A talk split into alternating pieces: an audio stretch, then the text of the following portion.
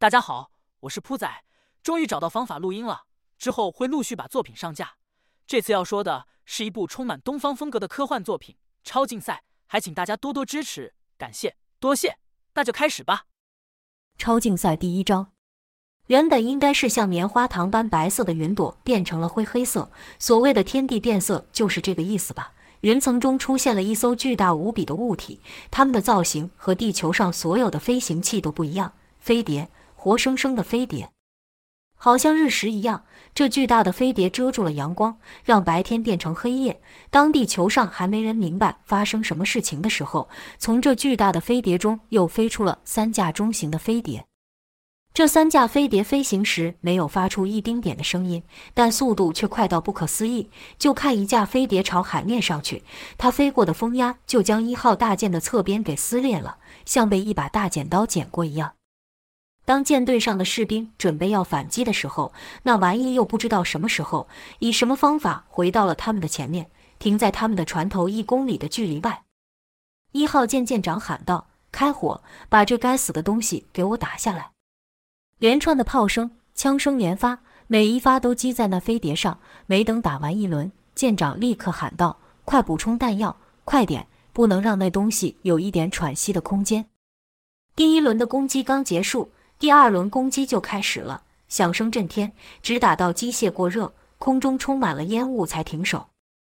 舰上的每一双眼睛希望在那烟雾后没有飞碟的身影，最好是被轰个粉碎。可当时时间一分一秒过去的时候，众人的眼中只剩绝望跟不可置信。就听一号舰舰长以颤抖的声音说道：“这这到底是什么鬼东西？”士兵道：“我们的武器对他根本没用。”也有人道：“完了，一切都完了，他们根本不是我们能对抗得了的。”随着烟雾缓缓散去。飞碟的身影愈来愈清晰，这飞碟可说是毫发无伤，外壳上一丁点的裂痕都没有，像水滴一样的圆滑，像水银一样的闪亮。一个队长忍不住倒退了几步，喃喃道：“逃吧，逃命去吧。”旁边一人道：“逃？队长，我们逃的了吗？”几人正说话的时候，也不知道那飞碟做了什么，海水开始剧烈的摇晃起来。与此同时，那飞碟也在微微的摆动，它摆动一度，海水就随之摇晃数十度，好像在玩似的。舰长稍微镇定了下来，继续喊道：“攻击，坚守你的岗位，继续攻击，不把这东西击沉了不算完。”咔咔的尖锐声响发出，是钢铁甲板承受不住摇晃而裂开的声音。现在别说攻击了，士兵们连站都站不稳。舰长仍不愿认输，拿起了一颗爆弹。这爆弹可厉害了，一颗的威力足够炸毁一座大楼。舰长无惧飞碟，大步朝他跑去，喊道：“这是我们的世界，这是我们的地球，你们给我滚！”一阵剧烈的摇晃，舰长立刻跌倒，但他的手还是紧握着爆弹，继续朝船头爬去。一号舰舰长扶着的栏杆断裂，被汹涌的海水卷了进去。爆弹爆了，炸起了数十丈的水柱。飞碟依旧无损分毫，大舰就这样在飞碟面前缓缓沉了下去，伴着舰长的不甘心，带着士兵的无力与队长的恐惧。后方的驶来的二号舰看到这情况也愣了。二号舰舰长在控制室对着士兵喊道：“那鬼东西做什么？”没人敢回话，因为没有人知道那架飞碟到底做了什么。二号舰舰长走到控制台前，对着工程兵吼道：“还愣着做什么？”快给我查出来，他到底做了些什么？我们不能让同伴白白牺牲，我们不能让这鬼东西在我们的土地上肆意妄为。工程兵回了声是后，立刻操作起面前的仪器，但面对这完全未知的东西，过往的方法根本派不上用场。就看雷达上那飞碟时而出现，时而消失。工程兵不可置信地说道：“这不可能。”舰长问道：“什么不可能？”工程兵回道：“他完全可以避开雷达，让我们侦测不到他。”舰长用守着雷达荧幕上的目标点说道：“胡说什么？他不就在这吗？”工程兵道：“他好像是刻意让我们看到他的。”舰长问：“这什么意思？”工程兵道：“就好像他在测试我们能做到什么程度一样。”舰长道：“开什么玩笑？测试我们？你说他在测试我们？”工程兵回道。看起来是这么回事，舰长道：“是吗？混账东西，玩我们是吧？给我准备发射那玩意！工程兵犹豫道：“这对他会有用吗？”舰长道：“这些家伙的目的是要夺走我们的星球吧？没这容易。即便把这地球给毁了，我们也不能让他们得逞。”一旁的队长说道：“但这么近距离的发射，我们也不可能活命啊！”他知道舰长口中的那玩意是核弹。舰长说道：“这时候你还想活命呢？你看看那玩意，那玩意能让你活命吗？外来种入侵的下场就是原生种的灭亡，这点道理你都不懂吗？”跟着就对工程兵道：“快把那个打开！”队长还想阻止，长官再等等，空中的兄弟正赶来，说不定他们有办法对付那玩意。舰长道：“我可不这么认为。”说话的时候，工程兵已经将发射器给开启。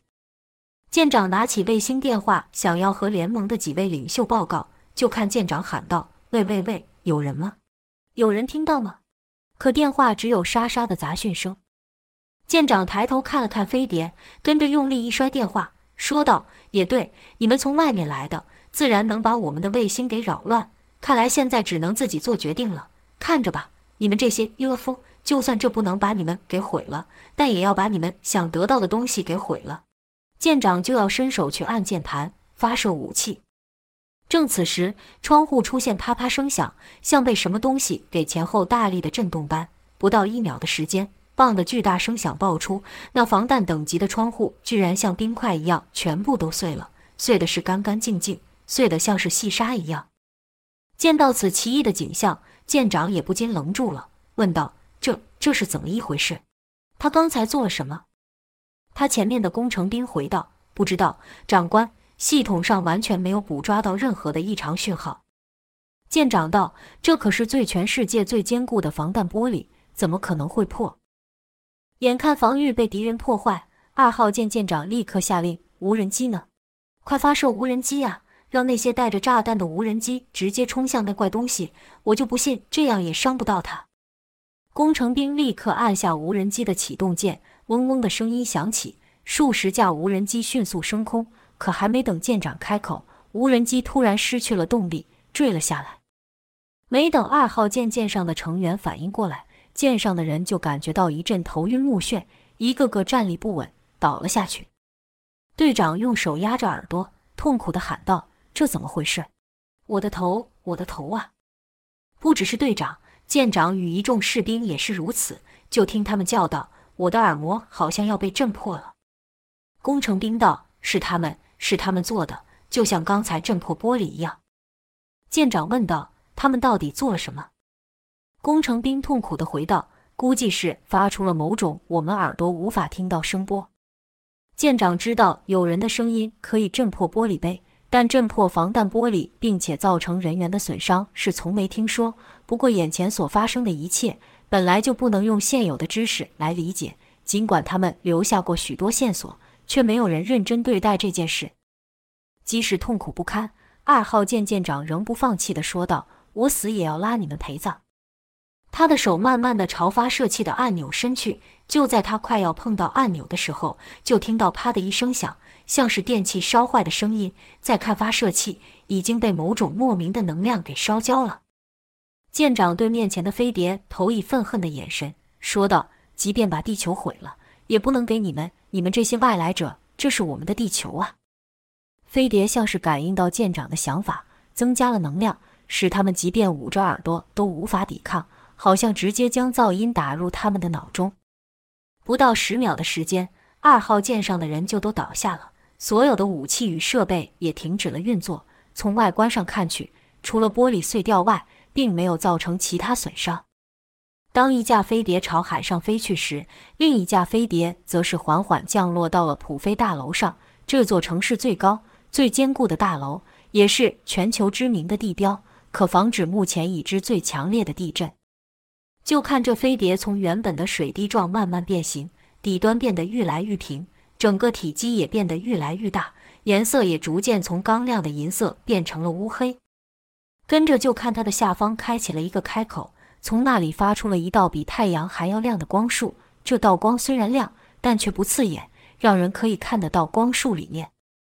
就见那光束缓慢的下降，大楼里面的人早就逃了出来，每个人都想知道这从外太空来的东西到底想做什么。他们是朋友还是敌人？光束仍在缓慢的下降，在光碰到大楼顶端的避雷针时，奇妙的现象发生了。那粗大的避雷针在光束中变得像粉尘一样，不，甚至应该说是比粉尘还要微小，而且还持续的在变小，并被吸了上去。那诡异的光束并没有停下，随着它不断的下降，顷刻间，整座大楼就消失了，好像从来不存在过一样，干干净净。街上两台车快速的驶来，一台车上坐了四个人，准确的说是三个人类和一个机械。三人分别是海森博士、天才科学家周琦、象一族的首领象武和世上唯一的量子机器人尼欧。另一台车上则是坐着特工队的队长王健与艾丽塔。象武看着那逐渐消失的大楼，问道：“这是怎么一回事？”尼欧说道：“还原。”周琦道。你是说把物质还原成粒子了？这可能吗？尼欧道：“我们本来就是由粒子所组成的，动物、植物有机体、无机体，这地球上的一切本身都是由相同的粒子构成。当然有可能，只是以我们目前的科技还做不到这种事。”海森博士则是赞叹道：“聪明啊，真是聪明！把我们分解成物质，在借由还原的过程取得巨大的能量，确实是聪明啊。”看看我们周遭的一切，好像我们是帮他们把资源给准备好，等着他们来收割了。海森博士这位疯狂科学家到这当头还有这种想法，并不让人意外。天知道他都做了什么样的事。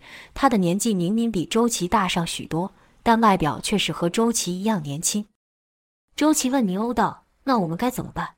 还有办法能阻止他们吗？”尼欧道：“不行，一切都已经太晚了。”向武说道：“难道我们只能眼睁睁看着被他们毁灭吗？”尼欧道：“我知道很难接受，但以我们目前的力量，也只能如此，除非依照我的计划。”周琦担心道：“那你必须躲得很隐秘，不然连你都被他们抓走，该怎么办？”向武则道：“可万一太隐秘，导致后人找不到怎么办？那这一幕不就又会重演？”尼欧坚定地回道：“他们会找到的，就像你们一样。”只是时间的长短。几人正说话的时候，一台大卡车不知为什么失控，朝他们撞了过来。大车虽然不快，但要把他们几人压扁不是问题。可就看王健、艾丽塔等人的一点也不担心的样子，海森博士和周琦更是如此，因为他们知道项武的能力。就听尼欧说道：“车上没人。”项武则道：“这时候还来添乱，真是的。”说话时，将一手朝那卡车伸去，跟着就看他手一捏，发出尖锐刺耳的声音，那是卡车与地面摩擦所发出的声响，并伴随着火花。那几十吨重的大卡车硬生生的停下来，好像被什么无形的东西给挡住一样。海森博士乐道：“你到现在还想不承认自己是我的杰作吗？”向武不客气的回道：“闭上你的臭嘴！要不是情况紧急，我绝不会放过你。”向武毫无疑问是个能力者，海森博士一点也不在意，甚是微笑了起来，乐道：“是我把你们聚集在一起的，你们就像是愚愚蠢的羊群般，是我给了你们目标，给了你们一个生存的理由，我就是你们的领头羊。”王健对尼欧喊道：“臭机器，不该做点什么了？就这样干看着？”尼欧害死了他许多伙伴，所以王健对尼欧始终怀有恨意。只是在更强大的敌人前，只能先放下这一段。尼欧道：“时间还不到。”艾丽塔问道：“还不到？你该不会是想看我们都变成那样吧？”就看尼欧依旧盯着飞碟，冷冷说道：“时间还不到。”尼欧的回答显然是不打算有任何行动。王健怒道：“我看这臭机器是巴不得我们人类都死光了才好。”面对王健的愤怒，尼欧并无任何回应。王健见状更怒，直接举起武器对着尼欧说道：“在我变成那样之前，先把你给灭了。”艾丽塔也跟着举起武器说道：“没错，臭机器，我看从一开始你就是这么打算的，你根本不在乎我们的死活。”尼欧依然没有反应。其实王健也知道自己根本不是尼欧的对手，甚至可以，地球上没有人是尼欧的对手。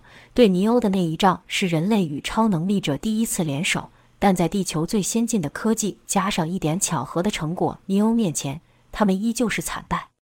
项武知道此刻不是内讧的时候，给了王健、艾丽塔一个眼色，两人才哼了哼声，放下了武器。周琦看着那台巨大的飞碟说道：“你是说他们的科技也无法立刻将物质转换成能量吗？”尼欧道：“如果我计算的没错，他们要消化这个地球的资源，至少需要几万年的时间。”项武等人听到这话是完全无法理解，纷纷问道：“什么意思？”尼欧解释：“根据我的资料与计算显示，地球的历史并非连续的，中间出过数次的空白期。”王健不耐说道：“说白一点，听不懂。”尼欧不理会，继续说：“上一次的空白期持续了十三万年，再上一次则是百万年。”周琦道：“他们也在进步。”尼欧道。正是如此，项武道，那我们能是他们的对手吗？照你所说，每万年他们就来一次，每来一次，我们就要经历一次灭绝，而且他们还持续在进步，我们岂非永远都改变不了这情况？海森博士说：“这不是很正常？弱肉强食的丛林法则在哪都适用。”项武瞪着海森博士说：“你倒是心甘情愿的接受啊？”海森博士道：“别这样瞪我嘛。”你们当初不也是这样吗？项武没再回话，一旁的周琦则是继续说：“也就是说，这一场进化赛，若是在他们下次出现时我们超越了他们，那就能改变这情况；若是不行，就必须重新经历这一切。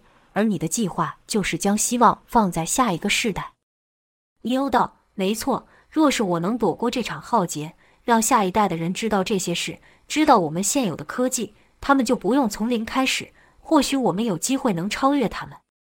周琦点了点头，他知道尼欧说“或许”的意思便是成功的几率不大，但如今也只有这个方法了，即使是千分之一的几率，也比零要强。王健说：“说的都是废话，我们现在到底该怎么办？”这次尼欧回应了：“为了不让我们进步，接下来他们会摧毁一切。”王健打断道：“这种事，你以为我看不出来吗？”还要你说，他们只要用那奇怪的光束扫一扫，我们都会消失。尼欧絮道：“但他们做不到。”王健傻了，又问了一次：“什么意思？”尼欧指着那巨大的飞碟说道：“你看，它还有在发出光束吗？”王健等人这才注意到，那飞碟将大楼消失后便没有其他动作。海森博士突然笑道：“他们也会先声夺人这一招啊，打算让我们自相残害了。”周琦道。利用恐惧的力量是吗？确实厉害。海森博士道：“无知的人类估计会因为恐惧就死了一半，他们倒是省事啊。”项武则是问道：“接下来他们会怎么做？”尼欧道：“他们会出现，将眼前的所有生命都摧毁，尤其是人类。”周琦道：“你要我们等的就是这个。”尼欧道：“这一次有两个变数是他们没预料到的，应该能为我们争取一些时间。”项武问道：“什么两个变数？”没等尼欧回答，海森博士便接过话：“那还用说？当然是你们了，我的杰作。”项武不解，看向周琦。周琦道：“我想他要说的是超能力者跟尼欧。”海森博士道：“我早就预料到这一切，我创造了你们就是为了对付他们。我远大的目光。”项武骂道：“胡说！你只是个疯子，就是这么简单。”正此时，艾丽塔伸手指向天空，说道：“你们看那是什么？”众人顺着艾丽塔指的方向看去，就见从那巨大的飞碟中又飞出了许多黑色物体，好似蜜蜂离开蜂巢一样，密密麻麻的。尽管那些物体的体积比一开始脱离的飞碟小了许多，但那飞行的速度与轨迹依旧是现有科技无法做到的。尼欧道：“他们要来了。”王健道：“来得好。”看我把他打个稀巴烂！一架飞碟眼看就要从他们上方快速掠过，周琦对项武问道：“你能拦下他吗？”项武没有说话，伸出了手，对准了那飞碟。就在那飞碟距离他面前不到十公尺的距离时，速度突然慢了下来，好似前面有什么东西抓住了他。这情况就像之前朝他们冲来的那辆大卡车一样，只是这次项武明显费力了许多。而且那飞碟也在剧烈的摆动挣扎。眼看那飞碟将要脱离掌控，项武立刻将另一手伸住，像是隔空抓住那飞碟一样。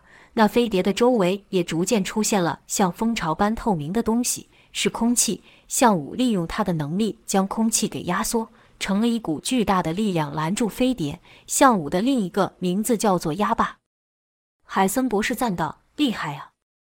王健与艾丽塔则是互看了一眼，心想：他就是这样挡住子弹的吧？好险，他是站在我们这边的。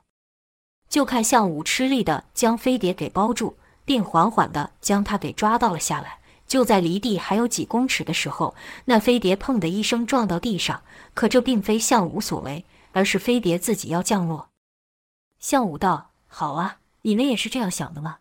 那就让我看看你们到底生的是什么模样吧。”收割者高能人，砰的一声巨响，飞碟的舱门打了开，并喷出大量的烟雾。只是这些烟雾在向武的能力之下，并没有散开，而是凝聚在飞碟的周围。王健、艾丽塔与尼欧则是跳下了车，各举武器，就等这些烟雾散去后，给对方致命的一击。